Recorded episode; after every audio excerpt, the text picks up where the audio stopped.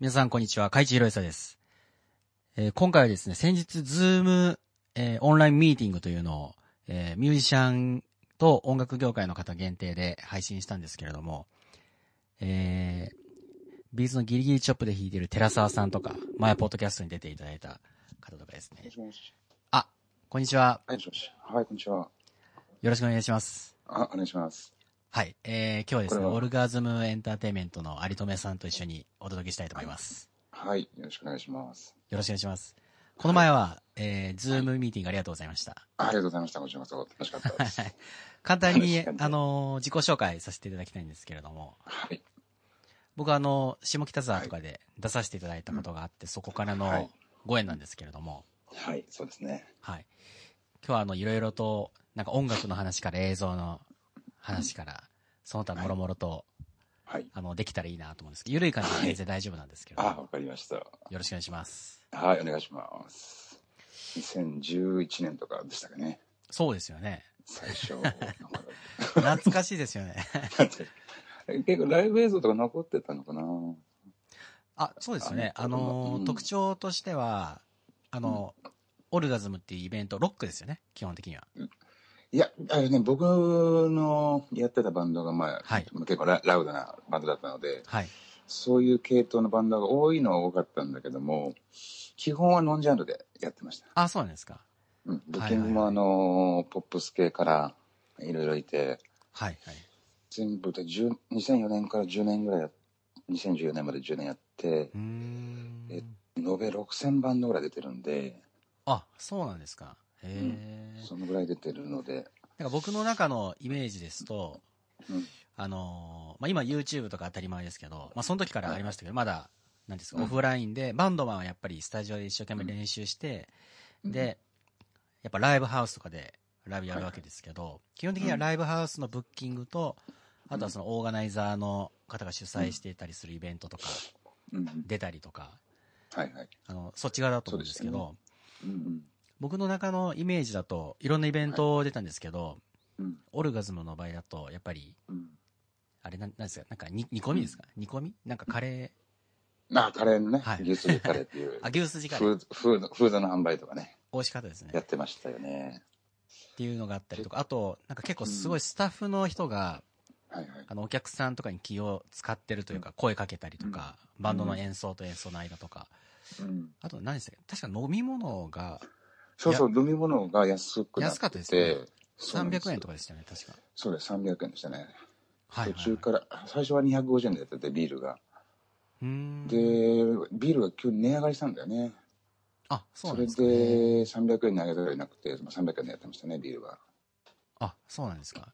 うん。はいはいはい。で、あとライブハウは、スのね、ドリンクは結構高いっていうイメージがあると思うんで。500円くらいですでしたっけ？500円、今600円かな。あ、そうなんですか。へえ、うん。当時は500円でしたね。はいはいはい。うん。で、あとは、あのはいはい。ーなんかライブ前に告知とかすごくち,、そうですね。ちゃんとしていて、うん、で、えーあとはなんか、うんやっぱりその演奏を録音して、で、うんミックスし直して、うん。で、あと動画も、なんかカメラ3、4台ぐらいはいはい。使ってちゃんと編集エディットしてみたいなうん。感じの、あの当時はね、最初、まあ、2004年から始めたんですけど、はいはいはい。僕がバンド活動を始めたのは1997年ぐらいなので、あ、そうなんですか？うんそうなんです。それでやってても、やっぱりなかなかね、その、ブッキングライブだとか、まあ、普通のイベントでもやっぱりなかなかその、出演者のお客さんが共有されていくような動きがなかったりとか、はいはい。まあ、お客さんとしてあのライブ見に行っても、出演バンドがどういうバンドかわかんないし、うんうんうん。まあ、見見ようにもね、なかなか興興味がそそられないというか、そうですよね。うん、で、飲み物もやっぱ高いので何杯も飲めないじゃないですか。うんうんうん。だから盛り上がりようはないというか、だから僕が考えたのはそのライブハウスの、まあ、改善したらいいんじゃないのかなっていうところに関してはい。やっていったってことですね。ドリンクも安くして。本当細かいところがいろいろと、なんかそのライブ中のこととか飲み物食べ物から映像とか音のこととか、はいす。ごいなんか考えられてるなっていうふうにうん。あの思いましたね、その時ああ、ありがとうございます。いろいろ考えてやってました。ああ、そうですよね。うん結局、まあ、あの、ブッキングをするときにね、その、いろんなバンドを聴いていくと、悪くない人たちが結構いるんですよ。うん。まあ、カイジ君がやったバンドもそうなんだけど、曲は悪くない。でもなんかこの CD の音が悪かったりとか、うん。うんライブ映像出してる音がもう割れ割れてたりとか、まあクオリティの部分でちょっときついなっていうのが結構多かったんですよね。うんうんなので、まあ、レコーディングスタジオを完備したりだとか、その、ライブ、ライブレコーディングを、あの、た PA タックから直でもらって、はい。24トラックでこう収録をして、で、スタジオレコーディングレベルでこうミックスしていくっていうようなうんサービスをやりたいなと思って、ってことでやったんですよね。あの、5台、5台使ってましたね、カメラは。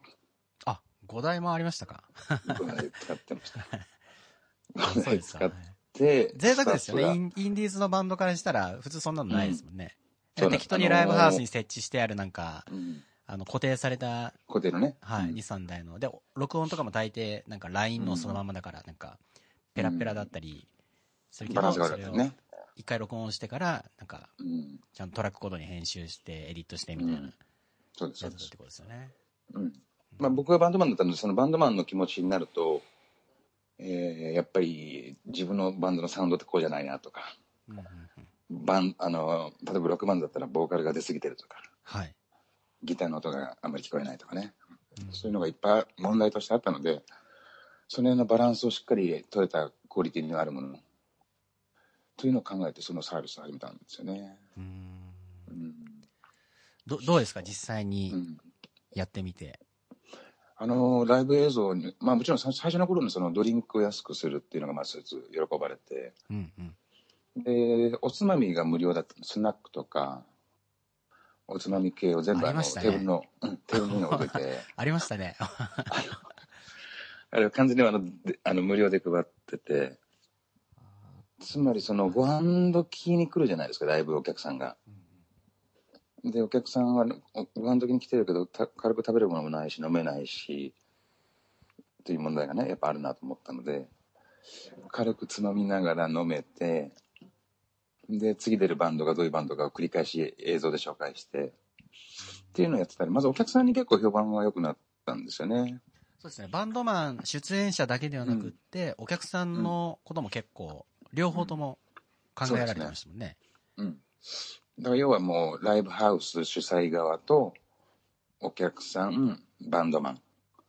まあ、このトライアングルの中間点を取るっていう方法論だったんですよね。なのでまあバンドマンにもすごくあの評判が最初の頃良くて、でもう2009年ぐらいまではずっともうブッキングも全然楽に希望するバンドが多かったので、決まってましたね。評判が良かったと思います。うん。その時の、その、うん。オルガエンターテインメントとしては、その、はい。イベントをやって、で、そのいいアーティストと契約して、そのレーベルの方でやっていこうって感じだったんですか、えっとね、契約をしてというよりは、えー、レギュラー的に出るバンドがいっぱいいたので、はい。まずその、まあその出演をしてたバンドの、あの、まあビジランテというバンドの、まあ世界的に結構有名だったバンドがいて、はい。そのバンドのギタリストの大本さんという方が、えー、スタジオを持ってると。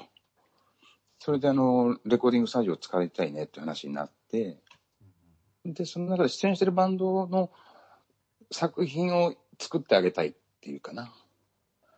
契約をして売り出したいというよりは、いい音で作品を作らせてあげたい。っていうのがやっぱり最初のモチベーションとしてあって、まあ正直音楽業界でなかなかそんなにね、あの CD が売れるとかいう時代でもなくなってたので、なかなか無名に、無名のアーティストに対してはやっぱりお金を使うのは難しかったんだけども、最初の動機としてはやっぱそういう感じ。うん。まあで、どっちかというと、結構無理をしてやってたっていう感じはありますよね。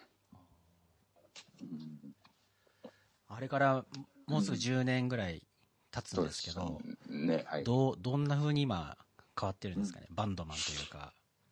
そうですいいね。バンドマン、はまあ今、一時のその、バンドを組んで、音源を作って、ライブをやって、で、ライブハウスでチャンスを待つみたいな。そういうサイクルでしたよね。うん、そういうサイクルで、まあ、ライブやるにもお金がかかるしそう、ですよね。はい。うん、まあバンドはみんなお金持ってなくて、そうですよね。そういう時代からちょっと変わってきたのかなっていう感じはしますよね。その、やっぱり YouTube があったりとか、本当ですよね。いや、本当今思えば、うんなんて割のに合わないことやってない。出ていくお金はとんでもないのにみたいな。うんもうギターは何十万するし、アンプも何十万かかるし、ねスタジオもかかるし、ゲームもかかるし、みたいな。うんチケット売らなきゃいけないし、みたいな。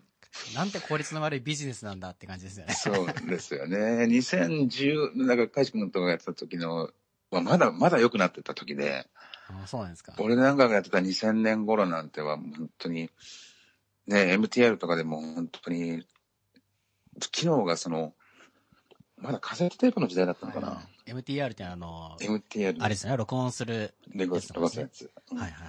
カセットでしょ。それが20 25万とかしたもんね。あカセットの MTR が。そう、全然音良くないのに、え、えカセットの MTR ってどうやってコンプとかかけるんですか？いや、コンプとかなかったんじゃないのかな。あ、もう重ねるだけですか？うん。パンを振って、そのハイとちょっとミドルハイとベースはいはいはいそうそうそう。軽いミキシングして、はいはいで、だんだんテープ、カセットテープだと音が伸びちゃうっていうか、はいはいはい。どんどんどんどん劣化していくからね。はいはい。で、まあ2002、3年ぐらいになってハードディスクが出たのかな。もあはいはうとにかくもうお金がかかる時代でしたよね。ノルマだって6万円ぐらいだったもん。はははは2000円のチケット30枚とか。はいはいそういう時代からだいたい15枚とかに変わっていって、ですよね。今になっていいっていう、もうなんかガレッジバンドとかだったら、ただですもんね。そうそう、考えられないわ。MT、あの、オーディオインターフェースだけ会話できますかうら。ん、そうなんですよね。だからもう今だったら全然やり方があるし、それこそね、あの、ちゃんとした音でユ YouTube に上げてプロモーションしたりとか、そうですよね。うん、SNS もあるしね。はいはいはい今、バンドマンって減ってるんですか？ライブのイベントとか。まあ確かにその、実際そういう、まあ現場にいてずっと見てるわけではないので、バンド数がどのぐらいになってるかっていうのは、なんとなくだけども、やっぱ減ってる気はしますね。そうですよね。なんか、うん、減ってる気はします。都内でもギター持ってうろちょろしてる人が、うん、そんなにああ、多くはないですよね、なんか。うん、ちょっと減ってる気がしますね。いや、本当もう思い出すだけでも、うん僕ゾッとするんですけど、あんな重たいギターとうんエフェクターボードを毎日ガラガラガラガラと、アンプとかある日には大変でしたもんね。なんか引っ越しやかっていうぐらい。そうそうそううちのレベルのアーティストもね、あの、アンプのヘッドをもあの持ってゴロゴロ転がしながら来てましたよね。はいはいはい。いやもう今考えたらもうとてもじゃないけどする気にならないですね。やっぱ20代の時のその、なんつうんだろうな、エネルギー、なんかやりたいっていうのがやっぱり強かった、強いんでしょうね。そうですよねもう当たり前だと思ってたから、何の疑いもなく、毎日毎日持ち歩いてましたけどね。そうですよね。そういう人ばっかでしたね。そうですよね。うん、だからお金もね、稼いで、それが全部そっちの方にな、音楽関係の方に流れちゃうっていう、まあそういう人がいっぱいいましたよね。うんだから今、今はもうかなりやりやすいと思いますけどね。うんそうですよね。うん。今バンドやりたい人っているんですかね？えーっとね、確かにうちのレベルにいる、まあその一番若いアーティストが今、24歳かな？あ、そうなんですかうん。ただその彼なんかにすると、まあ、僕が見てたバンドマンと同じような活動をしてるんで、ライブの本数はやっぱさすがに少ないんだけど、はいはい。そ、うん。なんか変わってない人もいれば、やっぱりそ大幅に変わった人もいるみたいな感じかなと思ってるんだけどね。うん。ライブハウスとかでも大変なんじゃないですかね、こういう風になっちゃうと。いや、厳しいと思いますよ。あの、い2000年代とはやっぱ違う。2000年代は多分、普通に平日とかでも、3万円で5アーティストで15万円とかも担保されてるような状況だと思うので、それが今もう土日だけじゃないですか、ほぼね、機能してるのは。そうです。だって今やっぱりそのバンドマン、まあバンドじゃなくてもいいんですけど、うん。やっぱどう考えても効率がものすごく悪いですもんね。なんか、その、毎週に何回もスタジオ行って、うん。まあ、それはいいんですけど、でもやっぱお金も時間もかかるじゃないですか。移動するのも大変だし、でう、ん。月に2、3回ライブやるとしても、うん。もうなんか朝から、まあまあ、なんかリハをやって、待って飯を食べて、うん。で、なんか、あのーライブして、他のバンドのえなんか演奏も聞いてみたいな。はいはい。で、しかもライブする前にもなんか集客とかしなきゃいけないじゃないですか。はいはい。なんか、うんだったら YouTube で、ライライブハウスにいる人しかだって見れないわけじゃないですか。そうですよね。だったら一回もうアップして、で24時間も北海道にいても沖縄にいても、うん。なんかいろんな人に見てもらった方が効率がいいじゃんと思いますよね。思っちゃいますもんね、うんやっぱり。うん。だから僕はその2000年代の時も、そのライブ映像撮り始めたのって2000、えっとね、2005年ぐらいかな。2005年に YouTube ができて、結構早くもう YouTube を活用してて、うん。1台のカメラで撮って、それをラ YouTube に上げて、2006年ぐらいからはそのライブ映像を使ったプロモーションみたいなのをやってたんですよね。はいはい。だからそれをするべきだと。もうちょっとその、不特定多数の方にアピールできないと、ライブハウスに来る人だけになっちゃうから、やっうん、ぱ効率が悪いですよね。そうですよね。うん。だと思います。そうですね。まずはやっぱなんかオンオンラインとかで、うん。あの、なんか宣伝したり、うん。広げたり、知ってもらったりして、興味持ってもらってから、うん。なんかライブを、の、うん。だと思います。リアルで会えますよ、みたいな感じの。うん。まあ普通に考えたら順番的に考えれば、その、例えば200人のお客さんがいると。うんうんだからその150人ぐらいのキャパのところでやるとかね。そうですよね。そういう発想だと思うので、うんうんお客さんがいないのにワンマンやっちゃうとか。うん、いましたね。うん、そういう、ちょっと流れが違う人がいっぱい,、いっぱいいたので。なんか前の、むちょっと前のバンドマンの考え方って、なんか対バンする人たちの、が連れてくるお客さんを取るためになんかいい演奏するぞみたいなマインドもちょっとあったじゃないですか。なんか。はい、ありましたね。で、なんかそのワンマンを決めてから、一生懸命知り合いとかに宣伝してとか、うんなんか、チラシ配ったりとか、うん。やっぱちょっと順番が逆ですよね、なんか。そうですね。なんかやっぱり、宣伝するっていうのって、やっぱりその、まあ、一般企業で考えても、やっぱり営業は営業の、営業部の方がいて、やっぱ専門でやるようなことだから、うん。うん、そうですよね。うん、なかなかその音楽をクリエイトする人が営業もやれるかとなると、やっぱ難しいですよね。そうですよね。うん。すごいバンドマンじゃ大変ということで。そう。だからそのね、ぼ僕はそのイベントの中で、その、最初からその営業面もしっかりできているようなバンドっていうのがいて、うんうんうん。それがやっぱ内首獄本同好会っていうバンドなんだけども、はい。そのバンドも武道館まで行ってるバンドだから、うんやっぱりその、自然にそういう営業みたいなことができるような、自分らの音楽に対してすごい自信があってうん、それを自然にこう表現できるような、うんそういうバンドはね、やっぱお客さんも多かったし、やっぱ CD も売れてたり、グッズも売れてたりとかしてましたね。ああ、なるほど。やっぱなんかその、うんバンドマンとかってなんか音楽を本気でやって一生懸命練習して、本番でいいライブができれば成功するって思いがちですけど、やっぱ営業とか宣伝とかもしなきゃいけないし、かといってそういそうなんか、あの、見せ方とか宣伝とかばっかり頑張って、営業ばっかり頑張っても、やっぱステージで、まあ微妙だったりしたら 意味がないしみたいな。うん、そうですよね。大変やっぱそういうバンドいっぱいいましたよ。あの、お客さんはやたら多いんだけど、クオリティがないみたいな。うんその逆もいるしね。そうですよね。クオリティはあるんだけど、お客さんがいないとか。はいはいはい。やっぱちょうどいいバンドがやっぱり生き残っていくでしょうね。そのやり方だと。なので今はまあちょっと、ちょっとあの、ハードルがあの、下がったというか、うんうんうんほんとちょっとしたアイディア、ね、いろいろ今は例えば YouTuber でも自分たちをそのキャラ立ちさせて、はい。あの、稼いでる方もいるじゃないですか。はい。あれを見てると、そんなに大変な、あの、発想じゃないというか、うん。思い切って自分らをキャラ立ちさせて、それをしっかりアピールしていくみたいな。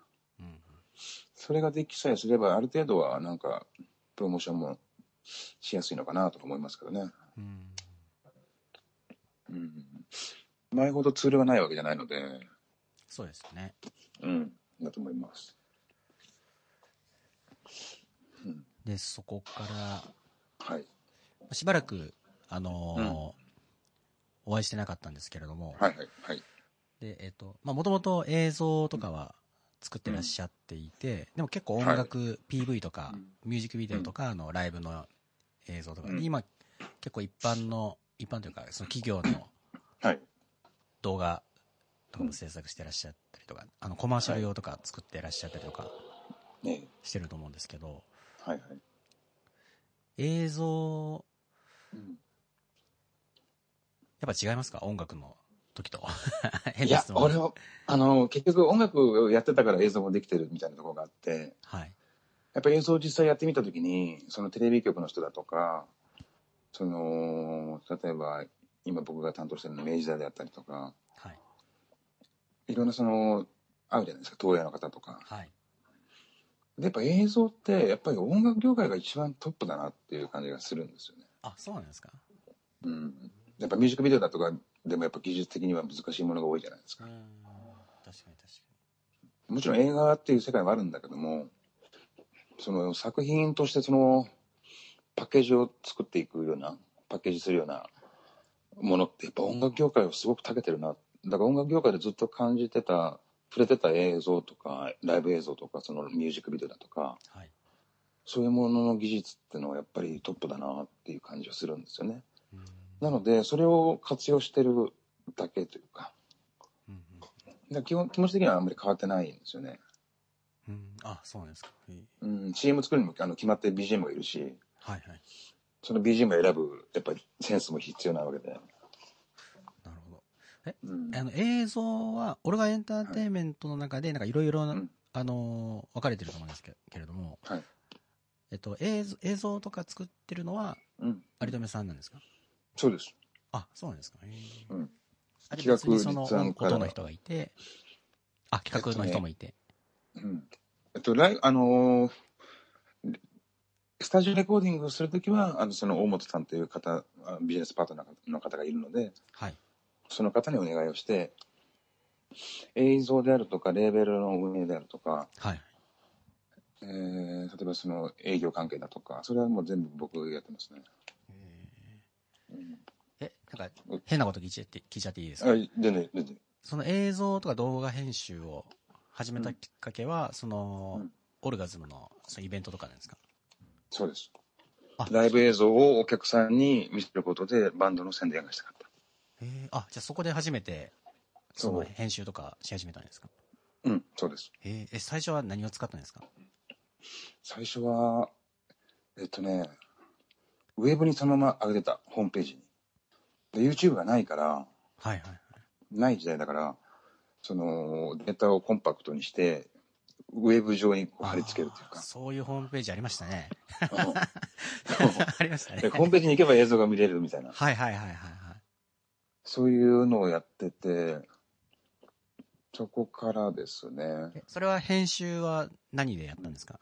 いや、その時は編集って報道じゃなかったので、て。撮って、えーっと、その時なんだろう、なんだろうな。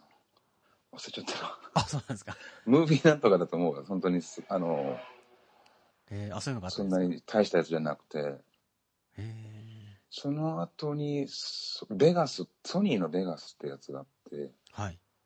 そのソフトを使って出して、あのはい2カメとか3カメとか、どんどんカメラ増やしていって、はい。いわゆる編集をする必要が出てきたので、はい。それでライブ映像はを今度 YouTube に上げたりとかしてましたね。はいはいはい。うん、え、今、あの、メインで使ってるのは Adobe ですか？今はそうですね、アフターエフェクト、ファイナルカット、プレミアはいはい。とかそういう感じですね、シーマンホーディとか。ファイナルカットとうん、Adobe 両方使う人って、なん、なんでなんですか？はい。ファイファイナルカットプロと Adobe を両方使うのってど、どうしてなんですか？なんかどっちかでいいんじゃないですかあれって。ああ、結局、フォトショップとかも、イラストレーターとかも使ったりするからね、写真の素材を使うときとか、はいはい。結局、あの、ファイナルカットで全て完結しなかったりするので、あ、じゃあそのメインの、そのうんタイムラインの動画編集とかはファイナルカットプロでやってるんですか、そうそうそうそう。うんははははまあ写真であったりとか、そういうね、素材をつ作るときとかは、アフターエフェクト使ったり、はい。フォトショップ使ったりとか、やってますね。うーんうん。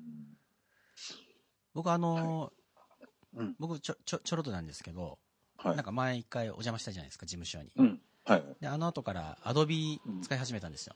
うん。プレミア。映像とかやってるもんね。あったかい。あ、まず、そのやってるってほどじゃないないですけど、うん。一応なんか自分で、あのーちょっと触ってみたいなとか思ってやってみたんですよ。ああ、はいはいはい。で、なんか、もともとレコーディングとかロロジックなんですけど、そういう、うんなんか自分で触るの好きだったので、はいはい。で、今なんかアドビからちょうど先月からダヴィンチに変わったんですよ。ダヴィンチはいリゾルブはいはいはい。うんうん。ダヴィンチってどうですか？使います。カラーグレーディングで使う、あの、映像のデータを、の色をいじるときに使いますよね。ああ、そ、それだけですか？うん、それがメインに使う。編集で使うというよりは、そのデータの色を変える、くあの、グカラーグレーディングするという。のに特化してるんだよね、あのソフトって。はいはいはい。うん、あそうなんだからそれをうん。それはやっぱり、プロの人はそうしてるかな。うちの場合はその基本、あの、 RED というカメラで撮るので、 RED、REDCINE っていうのが、そのまあ、 RED 専用の グレーディングするやつがあって、はいはい。それを使ってやってるんだけども、えー DaVinci Resolve も使います。そうですね。なんかカメラもすごく、なんかハリウッドの映画で使うようないいやつを使ってるって言ってましたもんね。はいはい。レッド、レッドって言うんですか？レレッドエピックっていうカメラで、はい。2013年に買ったんですよね。はい。だからそれはもう本当にその映像をずっと見てきた時になんでこの映画のテイストってこんなに違うんだろうなと思ってテレビとかでやっぱ違うじゃないですかはいなんか奥行きがあるというかはい。はい。黒が美しいというかへなんか映画のそうなんなんか黒黒がこう綺麗というか。なんか普通にテレビで見たりするとやっぱ黒がやっぱ潰れてるじゃない。まあ、とにかくまあ奥行きがあるというのかな、そのまあ質感が、あの映画の特有の質感が、やっぱりそれをフィルムで撮ってる、フィルムってあの、でかいやつ、あはい。もう何億円もするようなカメラなんだけど、やっぱそれで撮ってるから昔の映画とかでもすごい画質はいいですよね。うん。それをずっと研究してた時に、そのデジタル 4- 4K シネマっていうのがあって、はい。それの画質がその、まあ、いわゆる昔のフィルムカメラをデジタル化したものだとはい。いうのが分かって、で、ずっとそのレッドっていうカメラの映像をあの見てたんですよ。うんうんで、ずっと欲しいなと思って、いつか買いたいなと思って、2010年ぐらいかな。だから3年越しでずっと眺めて、やっと買ったっていう。暇さえあれば見てたから、値段がもう半端ない値段するからえ。。みたいですね。うん。なので、ちょっと買うのはちょっと現実的じゃないなと思ってて、結構、え、車よりちょっと高いぐらいですよね、確か。いや、車っていうか家が建つぐらい。そうですよね。うん。土地は買えないけどね。はい。だからまあレンズとかカメラ本体全部入れたら2000、2300万いっちゃうのかな。2000、2200、300万ですか？2300いってると思はいはい。2200、そういうもの300万。う。うん。あらららら。うんそれは、それは、その、2013年にあの会社を建てたのね。はいはい。会社を起こして、その、いろんな、あるじゃないですか、融資を受けるところに。はい。で、オルガズムってイベントやって、まあ、10年間やったから、まあ、いろいろこういうネットワークがあるとか、こういう能力があるとか、うちの、うちの社長がね、その、まあ、このアルティメットいう人間がいて、その、もう、いろんな手を使えると。はい。いうような、そのプレゼンをかけて、で、なんとなく2000万ぐらい出たんですよね、融資が。あらららら。それを全部突っ込んだっていう。全部そっかもう、これがあればなんとかなるだろうと思って、なるほど、なるほど。もう、無茶をしましたよ。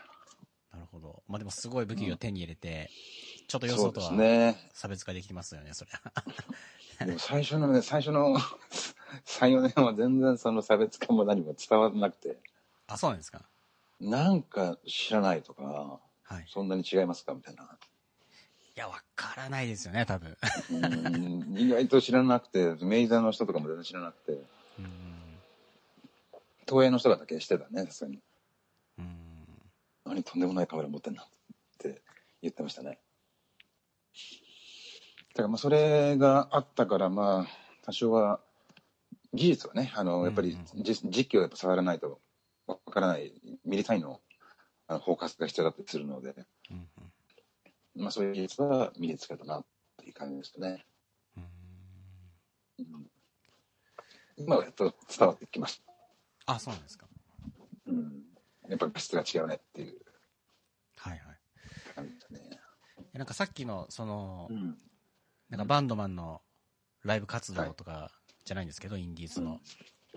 はい。なんか今、まあ、YouTube とかもあって、まあ、スマホのカメラも綺麗だし、で、うんその、比較的誰でもえ映像の編集とかできるじゃないですか。動画撮って。はい、でね。うん、で、この前あの、慶応義塾大学の、なんかデジタルクリエイティブ集団っていう子たちともなんかちょっとポッドキャスト撮ったんですけど、彼らもなんか、はいはい。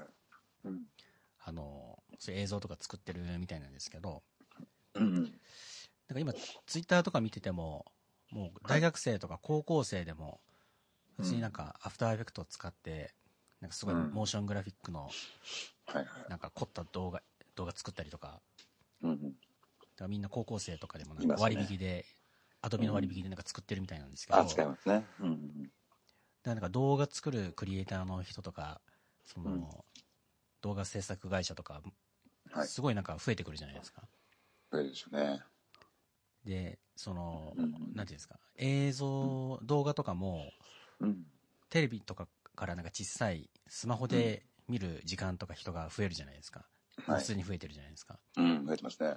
これからなんかそういう時に動画のうん。作ってる人とかって、うん。なんかどうやってうん。勝負するというか、生き残っていくか。はい。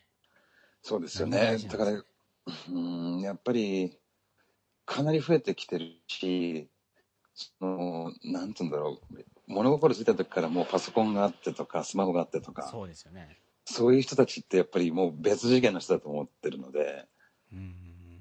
まあ普通に僕がそのアフターエフェクトを覚えるとかそういうソフトを覚えるとかいうスピードが何倍も速いんだと思うんですよね。そうですよね。うん。そういう人がどんどんどんどん出てくるんで、うん。まあかなり競争は激しくなるでしょうね。うんなので僕の場合はその映像だけでやってる映像屋というわけではないので、うん。今実際そのレーベルもやっていて。今アーティスト4アーティスト5アーティストいるのかな？そのアーティストもそれなりの結果を出してきてるので、うん。まあ、音楽を含めてイベントもやって映像もやってうん。でそういう全てをプロデュースするっていうことかなその中のツールの一つということで映像なので、まあ、2014年にイベントが終わった後に今2020年までは映像をやっていてうん。うん。一応僕の予定だと2021年年ぐらいにはもう一回現場を作りたいなという希望があってそれと並行してそのアーティストをプロデュースするとかもうそれこそアイドルでもいいと思ってて、あ、とうとう、アイドルに行きますか。まあそのアイドルってもまあ自分なりの？はい。やっぱクオリティというものがその自分の考えるクオリティというものを目指したもの。うん。今のそのアイドルに足りない僕が感じるもの。をやってみるとか。あとはそうだ YouTube というものが今あるので番組をプロデュースするとかなんかそういう映像いやロックバンド全然あの ありだと思うんだけどやっぱりなんつうんだろう昔のような ロックバンドはやっぱり時代背景もやっぱ全然違うしねうん。やっぱその尖ったものっていうものが前面に押し出されたロックっていうのはもうなかなかないんじゃないのかなっていう気がするけどね。うん。いやもう本当なんか、すべてを捧げるみたいな人がいっぱいいましたもんね。貧乏なくせに。もう、もう普段の生活からもうロック、ロックかどうかっていう意識がおかしな人いましたもんね、なんか。もう俺なんかはそっちの方向だったんだけど、やっぱこれだけでは無理だよなって思い始めて、変えたんだけど。みんなちょっと今冷静になって、そこまでリスクは取り留めないですよね。うん。まあ、ある意味美しくはあるけどね。うん。純粋というか。やっぱ時代が変わってロ、ロロックサウンドっていうのは多分、あのー一つの表現方法として全然残っていくんだろうけども、そのディストーションの効いたサウンドとかね、そういう演出とかアレンジとかいう意味意味では。はい。まあ、なんかそういうサウンドの一つとしては全然残るんだと思いますけどね、ロックはね。うん。なんか昔からその、なんつうんだろう。何十年かやっぱ見てきてるけど、やっぱロックサウンドへの憧れみたいなものって、なんかやっぱあるんだと思うんですよね。うん。なんかちょっとアイドルの人がちょっとロックっぽいのやってたりとかうん。するじゃないですか。うん。いわゆる普通のアイドルと違うテイストを入れるためにそのラウドなサウンドを入れるとか。はいはいはいまあベイビーメタルとかもそうでしょうけど。はい。からまあそういうロックサウンドっていうのはやっぱり一定の人はやっぱ好きなんじゃないですかね。うん。そうですよね。なんかその、なんか DJ とか、うん。あの、いるじゃないですか。この前 DJ の人と話してて、はいで、なんかすごい稼いでるって言ってて、へえ。だけど、もうなんかほぼ身一つとちょっとした機材を持ち歩いて世界中移動できるじゃないですか。はい。これバンドマンだったら、すっごい大変なのになとか思って、厳厳しい、厳しい。出てくお金は多いし、うん練習はしなきゃいけないし、スタジオは必要だし、スタジオなしでバンドマンって練習できないじゃないですか、そうです絶対に。ね。うん。あ、なんか、まあちょっと難しいでしょうね。とにかく4人5人いたりするから、人件費だけでもやっぱ相当かかるそうでじゃすよね。ないですかね。うん、身一つでいけないので、うん厳しいですよね。どんどんロックバンドが廃れていく方向に、うんやっぱなってるのかな。でもまあ確か、多少その練習方法とかも考えようによっては、これだけそのデジタルが発達してきてるので、うん例えばこの間ね、ズームの飲み会みたいな、はいああいう方式で練習をするとか、うん作曲もああいう感じでできちゃったりするでしょうからね。うんうんうん、まあやり方一つなんでしょうね。そうですね。うん。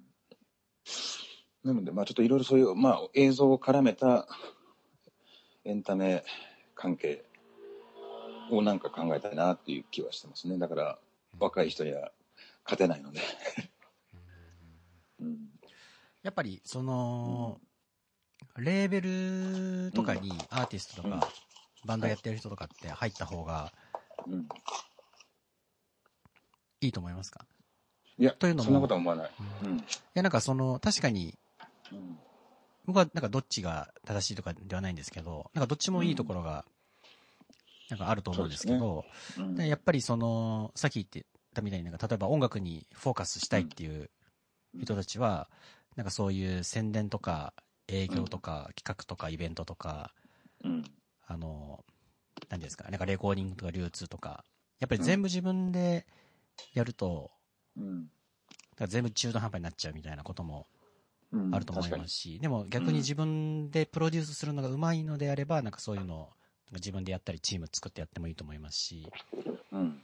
でもやっぱそういうのは苦手な人はやっぱそういうどっかの会社とかレーベルと手を組んでうん。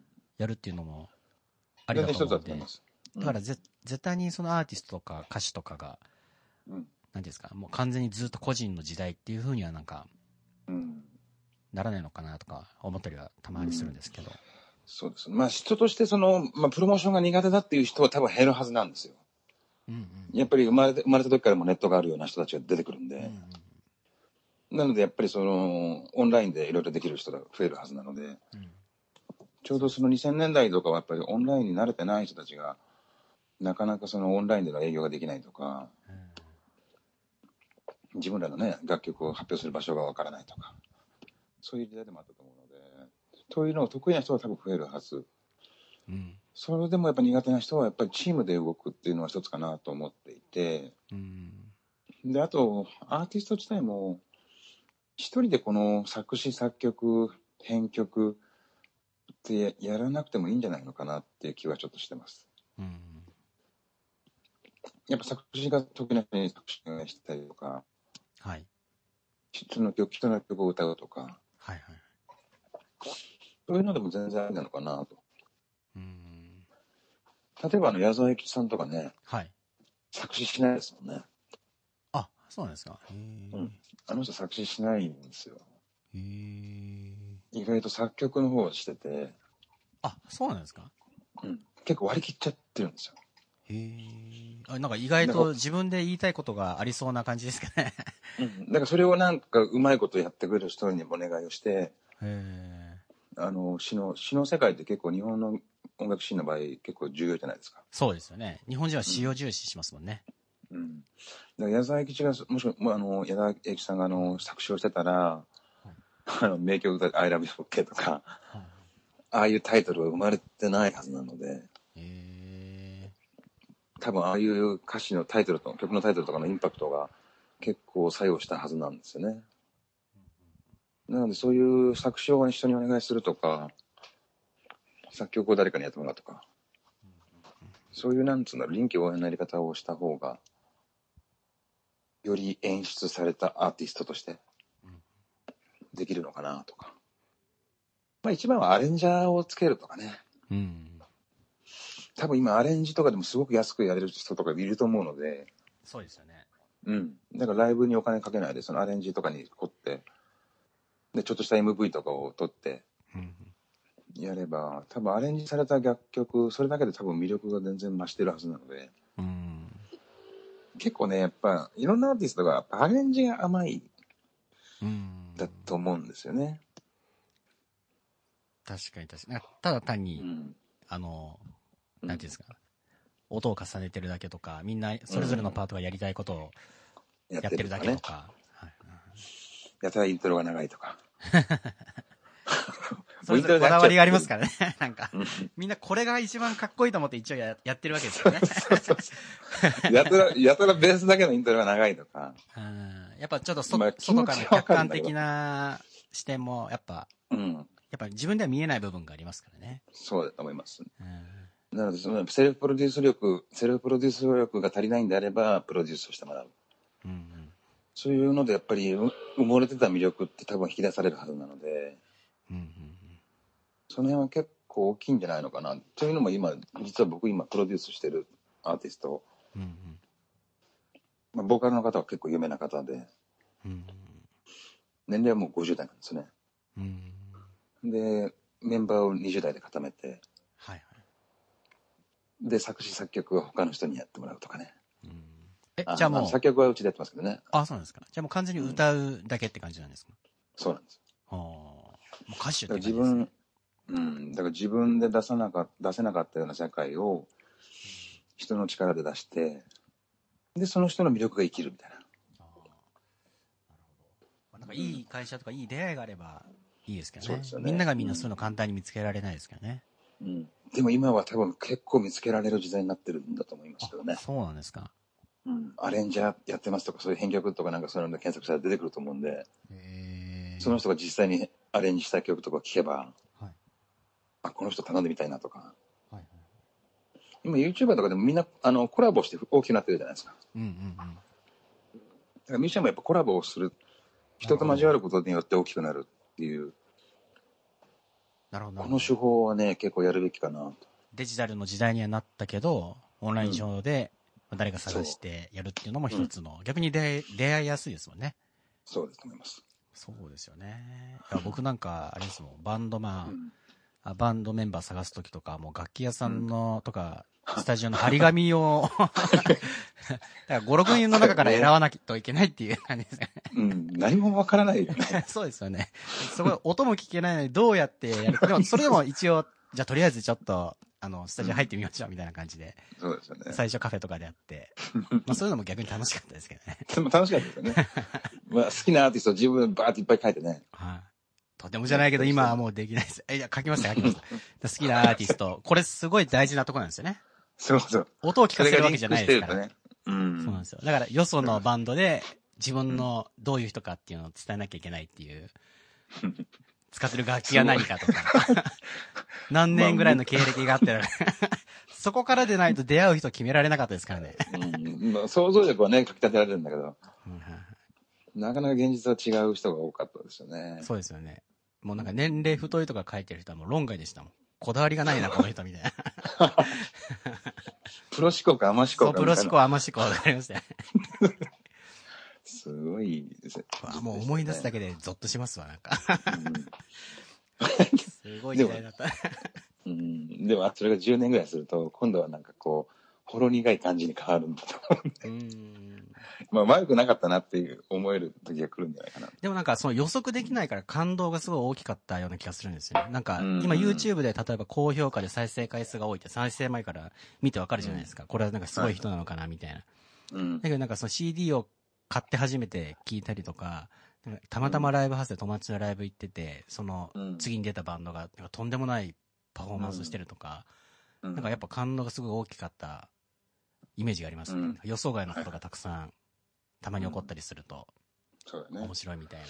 稀ですけど。はい まあ、それの時代にはね、その時代の良さがやっぱあるんだけど、はいはい。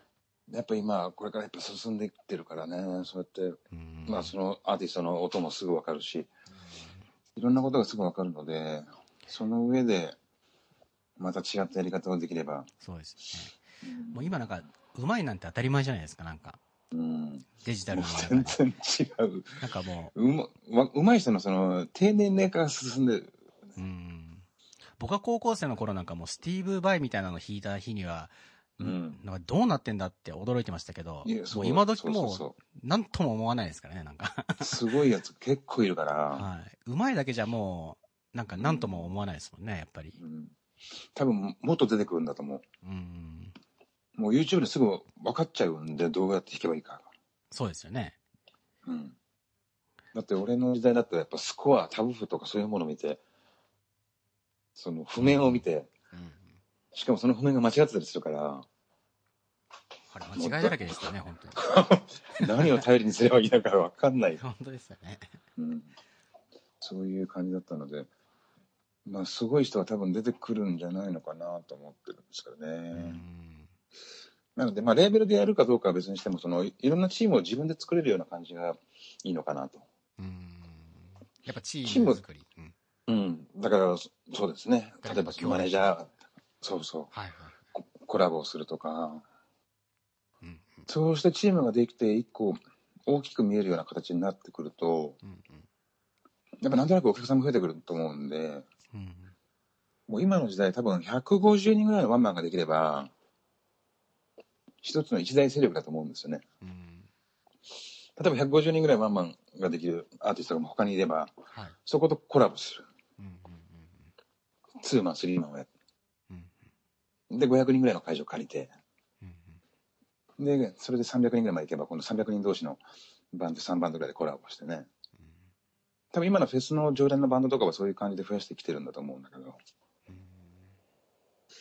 っぱそういうコラボが一つのテーマなのかなっていう気がしますね。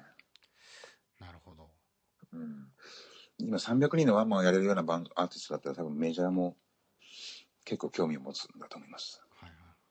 メジャーデビューって今する、した方がいいと思います？いや、内容によると思います。ああ。まだ、あり、ありですかね。完全にそのアーティストがしっかりなってない状態でいくと、もう当たり前のようにワンショット契約っていうのがあるので、1枚出して何もなくて終わりっていう。これをや、が多分起きると、なんとなくイメージがこのマイナスに見えちゃうじゃないですか。うん。メジャーから出したけども、もう今メジャーじゃないみたいな。はい。いわゆるメジャー落ち的な。まあ今はだいぶなくなったんでしょうけどね。多分7、8年前とかだったら結構ダメージになっちゃうっていうか。え、メジャーデビューするメリットというか違いって何なんですか、なんか、しなくても自分ですぐに Spotify とかで配信したりできるじゃないですか。まあ、とりあえずの配信はでもできるんだと思うし、まあ例えば、どこかの何か大きな話をた振りたいときに、その個人じゃなくてその会社に所属してるから頼みやすいとか、そういうことはやっぱあると思うんですよね。うん例えばメジャーと契約をしてるからこのフェスの一つ枠が空いてるところをお願いしやすいとか、うん。まあ、そういうのはあるんだろうなとは思うんですけど単純にそのやっぱり企業で、まあ、そういうルートを持ってるっっていうのは正直あると思うので、うんうん仕事を取ってきてくれるみたいな。うん、仕事取ってきてくれるかどうかはちょっと別なんだけども、ただ売り出すときにその、例えば、ちょっとしたフェスがどっかであるから、そこのルートで辿ってプレゼンをかけて、うちのこの売りで売り弟子のアーティストどうどうですかとか。だからそういうのは個人でやってた時なかなかルートがないじゃないですか。そうですね。うん。だからそういうも部分ではメリットはあるんでしょうけどね。まあどっちにせよね、やっぱ300人ぐらいのワンマンができるぐらいの力を持った方がいいと思う。そうすると話が多分しやすくなる。多分そういうアーティストって自然とそのメジャーと契約し、メジャーが契約したいとか、そういう話が来るはずなんですよね。うん。そうですか。じゃあ、今ちょっと、なんか大変なご時世ですけど、はい、はい。まあ、再び、あのーイベント、はいオルガズムも、うんもしかしたら復活うん。するかもしれないっていう感じなんですかね。だと思います。あの、それは多分やりたいんだろうけど、なかなかその、今、浦島太郎状態になってるので、はい。どうした、どこから手をつけようかなっていう感じだけど、うんまあ、イベントをその楽しいものにするとか盛り上げるとか、はい。そういうもののノウハウは絶対変わってないはずなので、うん。通用するはずなので、それが規模が、ね、普通のライブハウス規模から1000人規模になっても、おそらく変わらないだろうと。もちろんスタッフの人員を増やすとかうん、いろんな会社と一緒にやるとか、そういうのをやらなきゃいけないだろうけど、だからそこはやっぱやりたいですね。うん。そうですよね。今なんか何でも、オンラインでデジタルで、うん。がなんか当たり前になっちゃいましたけど、うん。逆になんか、あのーオフラインのリアルなイベントとかが、うん。なんかそろそろちょっと欲しいなみたいに、これからなりそうな感じですもんね、なんか。まあ今実際ね、フェスなんかもそういう感じになってるんだろうし、ああ、確かに。うん。やっぱりリアルに会うっていうか、うん。だから今のフェスにないところを目指したいなっていう気はするけどね。うん。もうちょっとその、なんて言うんだろうな。演出だったりとか、うん。もうちょっと距離感が近いとか、うん。もうちょっと育成が、まあ、いわゆるその下の底辺のアーティストから1000人、2000人規模のところまでのルートが見えるというか。うん。だから才能があるから今フェスに出れるかってそんなことないじゃないですか。でも才能があるやつだったら2000人規模のところまで一発でいけるような、なんかそういう夢のあるものを作りたい気はしますね。いやー、夢がありますね。うん、やっぱ音楽いいですよね。はい。うん、フェスとかだとやっぱ難しいと思うので、うんやっぱいろいろ絡むんだと思いますよ、ビジネス的に。うんいきなりその全くない無名のお客さんがいないアーティストを出すっていうのは難しいと思うので、うん。それができる場所をちょっと作りたい気はしますね。なるほど。わうん、かりました。今日は、あのーはいすごくはい。面白い話をいろいろ聞かせていただいてありがとうございます。いえいえ、とんでもないですね。ありがとうございました。あの、また。あの、はい、次は、あの、イベント、えー、なんか、あれば、行きたいです。皆さんも来ていただければと思います。はいはい、ありがとうございます。ぜひ。はい。ということで、今日はあり。ありがとうございました。はい、ありがとうございました。お疲れ様です。